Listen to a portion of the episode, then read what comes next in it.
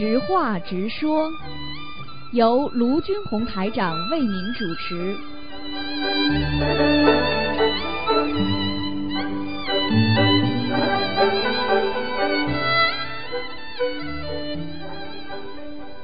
好，听众朋友们，欢迎大家回到我们澳洲东方华语电台。今天是二零一八年四月二十七号，星期五，农历是三月十二。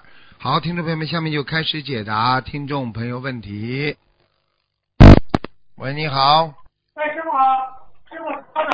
哎，哎，师傅好，你好，弟子给师傅请安，师傅。谢谢谢谢。今天有今天有几个问题想请教您，师傅，如果如果同修他不是梦到那个去买水果吗？花了多少钱？嗯他这个是代表小房子的数量，还是呃代表小房子的数量，还是需要嗯还是呃还是需要念完小房子这个果就出来呢？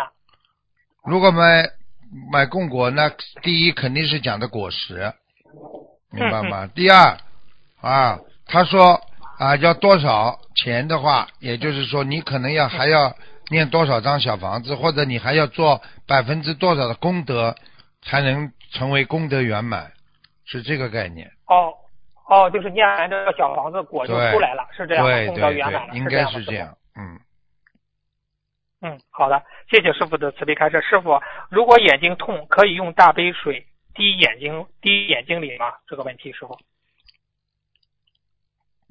其实大杯水最好是喝，最好是喝。还有呢，就是把大杯水用棉花啊，在眼睛闭起来，在外面擦，不要滴到眼睛里。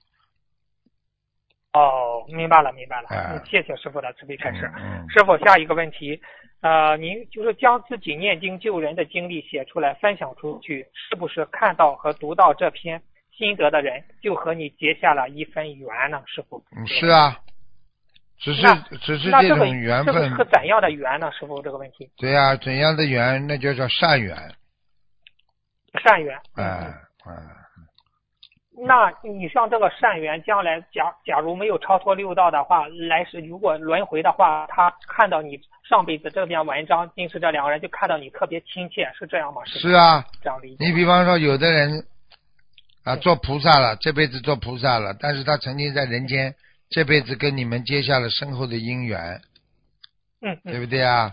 那你就在学佛路上，在突然之间很痛苦，在被人家这个这个伤害的时候，你跟这个看过你书的人，可能就结下了这个缘分了，所以他就会来救嗯你，或者在梦梦中提早托梦给你，叫你当心，哦明白吗？哦，明白了明白了。好，嗯谢谢师傅的慈悲开示。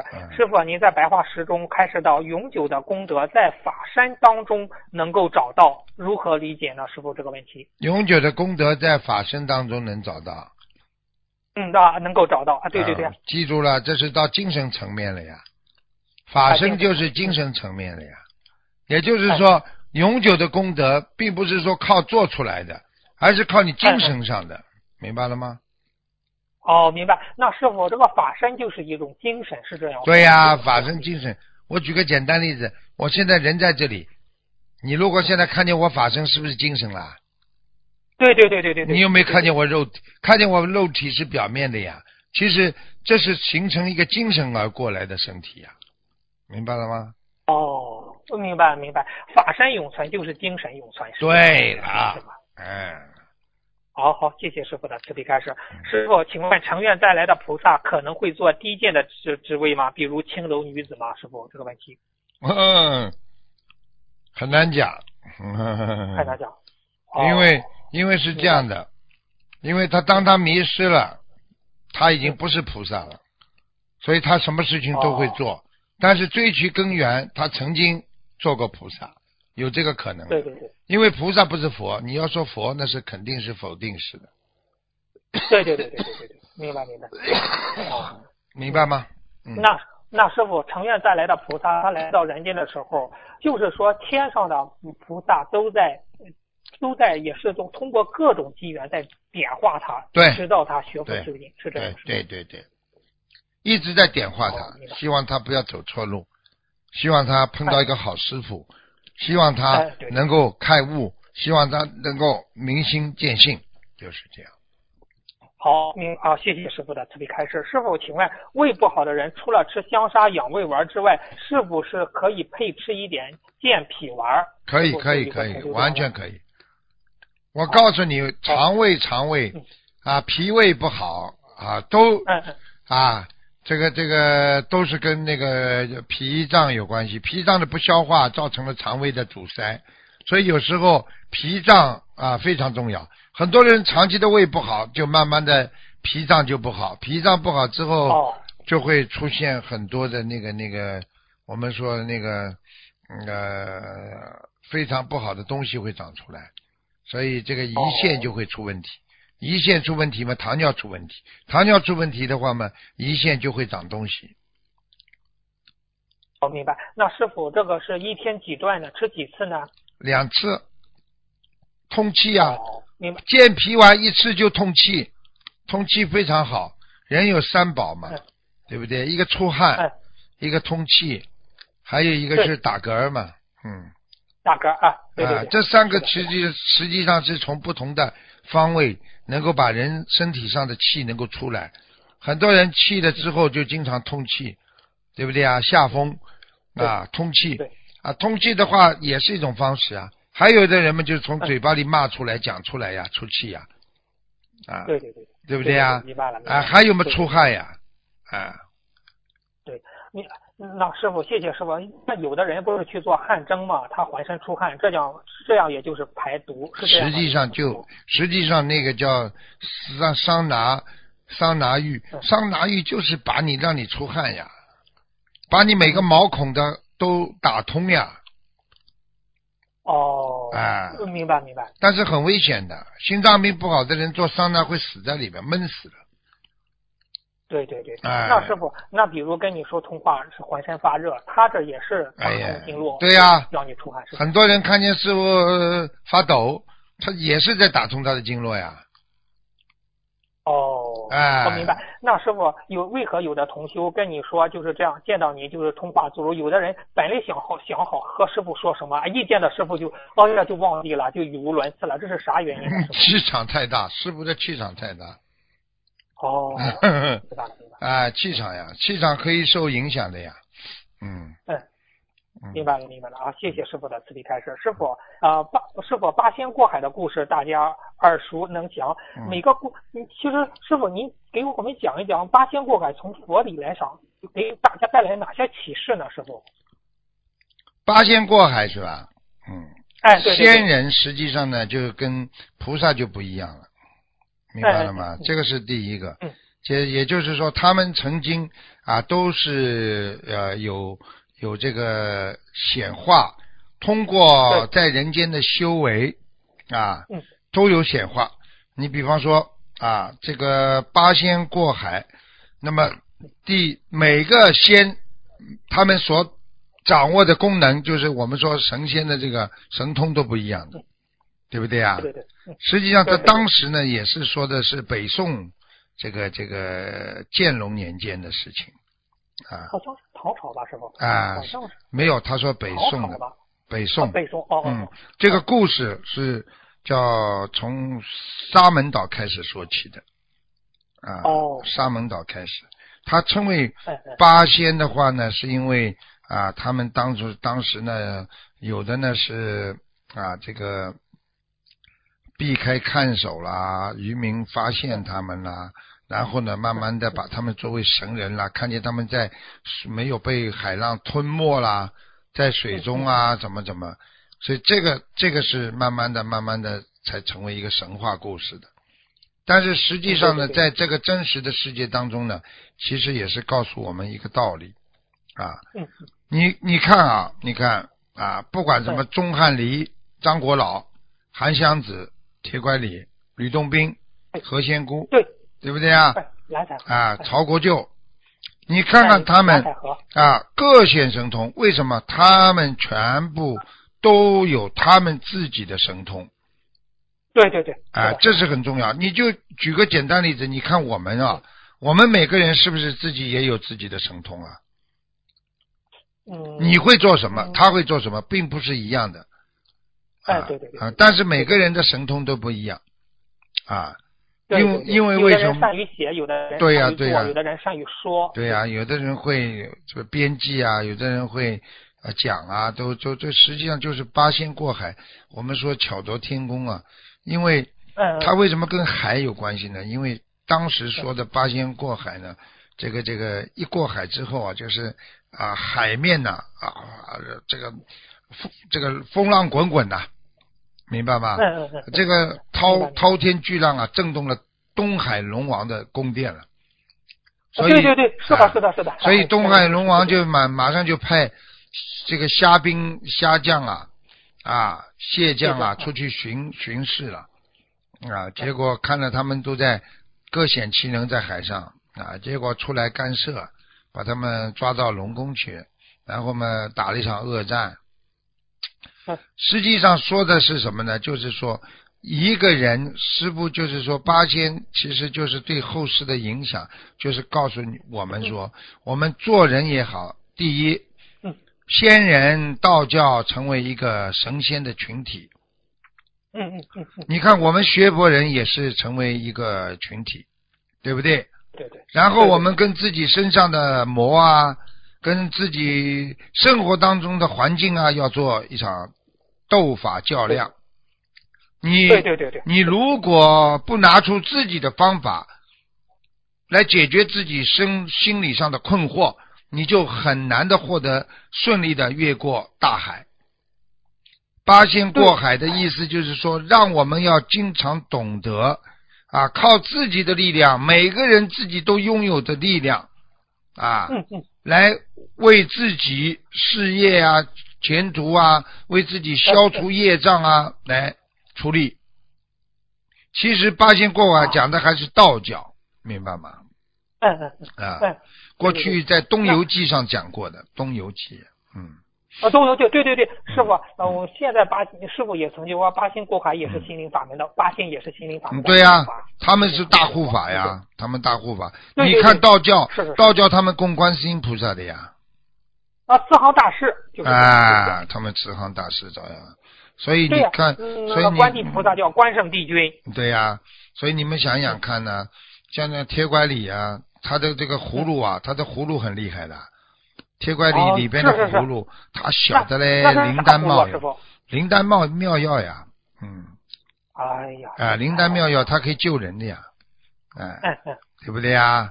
哎，对对对，那师傅，嗯，那师傅，我继续问，那记得师傅讲过，修成的三要素是前世的根基，今世的修为，名师指点。当当时吕洞宾的前世是华阳真人，太上老君在华阳真人被贬下界时送了一、嗯送了他一个或一条华阳金，嗯保护他在人间免受恶人的陷害。对呀，确实，当时那念像吕通过这个故事说，吕洞宾这个故事也告诉我们要修行之人，没有一个师傅法力的保护，也是很难修成的，是这样吗，师傅？是这样啊，嗯，就是这样。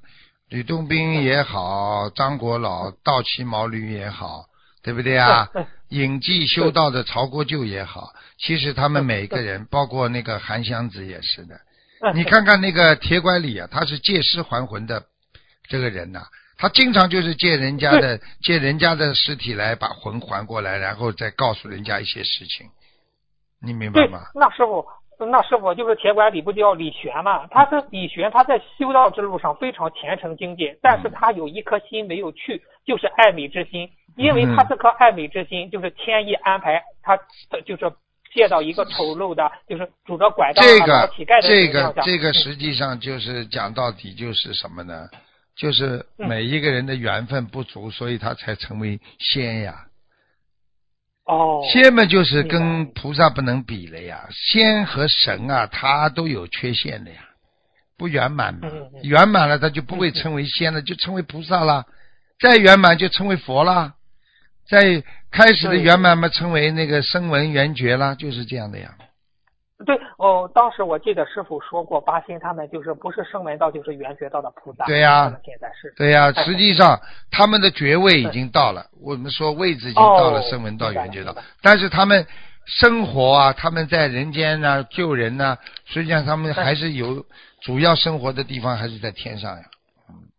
啊，在天上。哎哦，明白了，明白了吗哦，好了，明白了，明白了。嗯，啊，哦，师傅，你讲的太好了。那师傅，你像曹国舅，他对百姓乐善好施，为百姓做了很多很多的好事，嗯是不是就是师傅讲的，一个人为众生，他就是菩萨，是这样吗？嗯，对呀、就是这样的。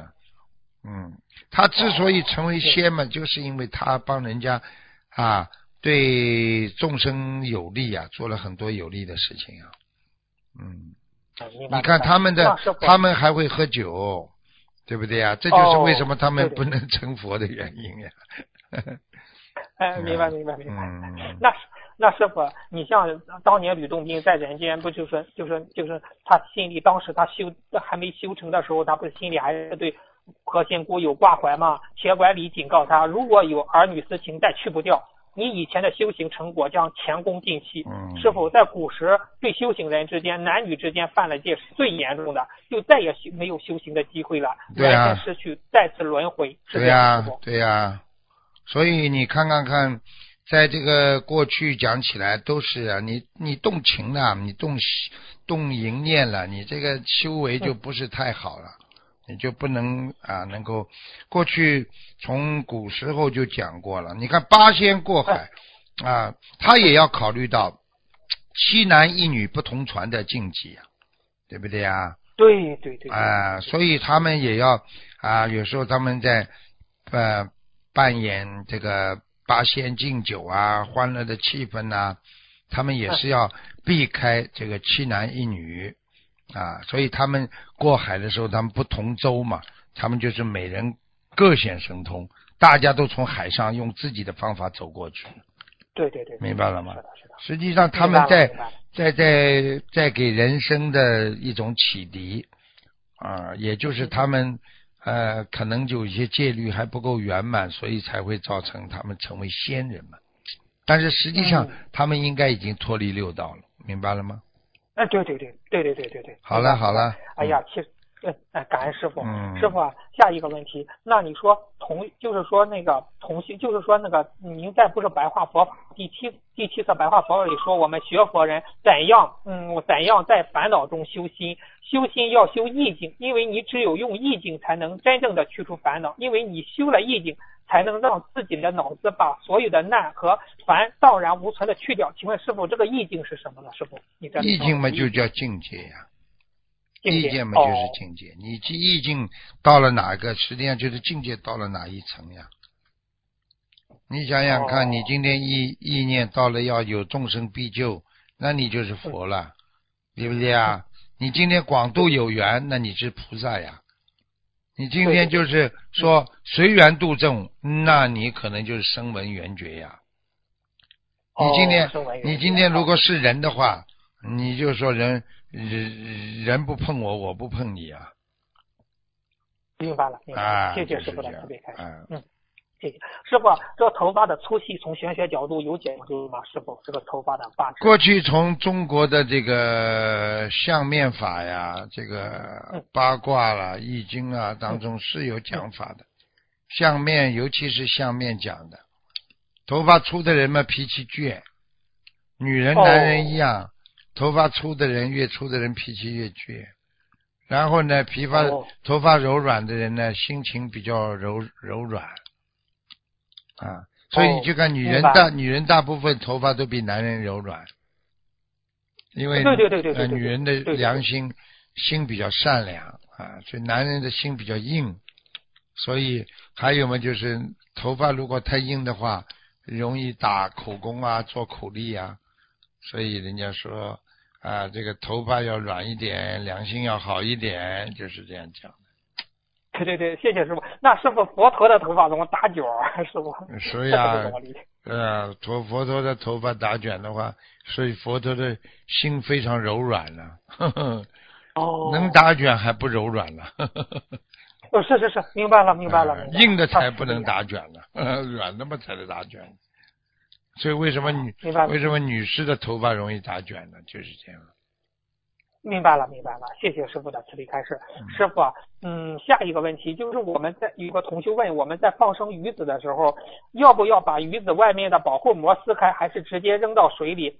哎呦，还有的说是用无纺布袋子装起来再丢进水里。现在有各种这样的介绍，到底怎么样好好的放鱼子呢？有同学根本不应该把那个保护膜破掉的，这就是像妈妈、妈妈肚子里保护婴儿那层膜一样的，不能破掉的。它里边有羊水，它里边有它的营养液，你你把它一破掉，这些鱼子活不了几个月的。哦，明白啊，了。你只有让它保护膜在，慢慢等到它长大了，它鱼长大了之后，就在这保护膜越撑越大，等到它能够撑开的时候，就是等于相当于这孩子脱胎换骨了，就是等于十月怀胎结束了，是这样的，哦瞎开玩笑。哦，明白了。你这个你这个就叫杀鸡取卵了，这叫。呵呵白了嗯嗯，明白了 明白了。哎，明白了，谢谢师傅。那师傅，你看有的人不是放生鱼子，这个鱼子天界怎么给他计算数量呢？鱼子那么多，是吧？天界、地府记这个东西，他们有专门一套方法的。比方说，你有多少个闪灵出来，如果这些鱼子慢慢的成活了，对不对啊？出来多少个闪灵，实际上你就是放下去，他就知道了。我我只能这么举个简单例子哎啊哎，你比方说你在水中有多少含量，你不知道吧？为什么科学家拿个仪器往水中一放就知道什么什么成分有多少含量？什么哎是？哎哎 对对对，听得懂吗？听得懂，听得懂，哎听得懂，就是明白了。嗯你你一说我就这样明白了。嗯嗯哎，谢谢师傅的慈悲开示。师傅啊，下一个问题，你不是在给人看莲花的时候，呃就是你就这样说，啊、呃，问同学问还在吗？你说莲花一，呃，就说还在。你这个还在，是不是指的是莲花一般呢？这个问题。还在吗？当然不是太好了。如哦果如果看见特别好的话，哎呦，好好好，那这讲话是不一样的呀。还在，哦马马虎虎啊。哦，哎有你就说有，比如说快掉下来了，是不是这个莲花就不好了？嗯，对呀。快掉下来，这个莲花就枯萎了呀。哎呀，如果你真的死了之后，莲花上去，那是永远不会枯萎的呀。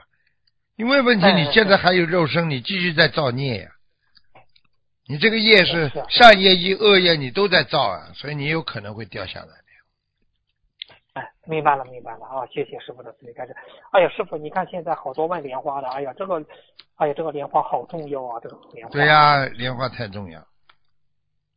嗯嗯嗯，明白明白，谢谢师傅的慈悲开示。师傅啊，呃，同修在问，就是在还情，就是在还情债的时，情愿多念一点小房子给对方的尿经者，因为不想再欠对方了。同时，他跟菩萨讲，如果给对方还过头了，请菩萨慈悲，不需要对方再回来还了。请问师傅，师傅这种方法可以吗？其实我觉得不要讲，讲了很哎，不要讲，讲了就等于跟债主是不停的在沟通啊，不好的呀。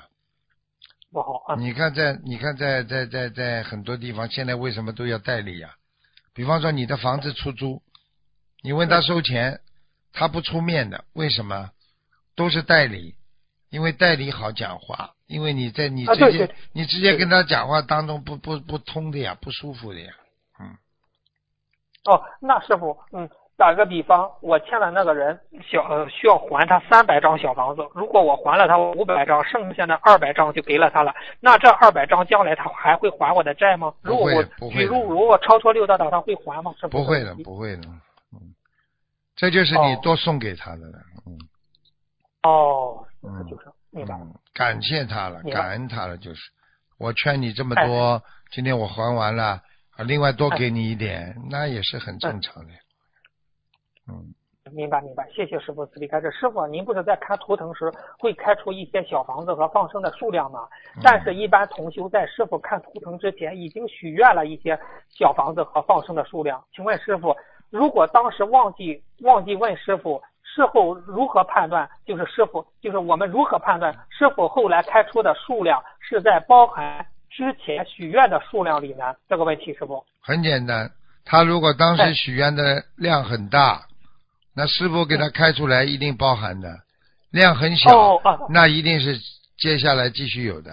嗯，哦，明白了，明白了，谢谢师傅的慈悲开示。嗯，哎，那师傅还有一个问题，您不是给人开开出那个放生的数量呢？嗯，那个您看的这个放生的数量是指的是这一时的这种量，是这样吗？师傅就是当时要的，基本上都是当时要的，都是当时要的，嗯，要的很急的，而且要的很急。哦，明白了，明白了嗯，谢谢师傅的慈悲开示。师傅，下一个问题就是说，修了几年的老同修，发现自己开始有原来刚学佛时没有没有的毛病了，比如嫉妒同修做了很多功德，对自己没有自信等等。请问师傅，这是因为我们修的越久，产生越大的心魔，还是因为修的越久，八十田里会干净，把原来不好的心态的根被显露出来了呢？师傅，这个问题。一般的，只要你心里想过，你就有根在你的心里。所以很多人曾经讲过的话不会忘记的，因为他已经进入他的八十天中了。明白了吗？哦，明白了，明白了。哦哦，谢谢师傅的特别开示。好，感恩师傅，师傅今天的问题就问到这儿，感恩师傅，师傅再见，师傅。嗯，再见再见。好，听众朋友们，那么这个知话直说节目呢到这儿结束了，非常感谢听众朋友们收听。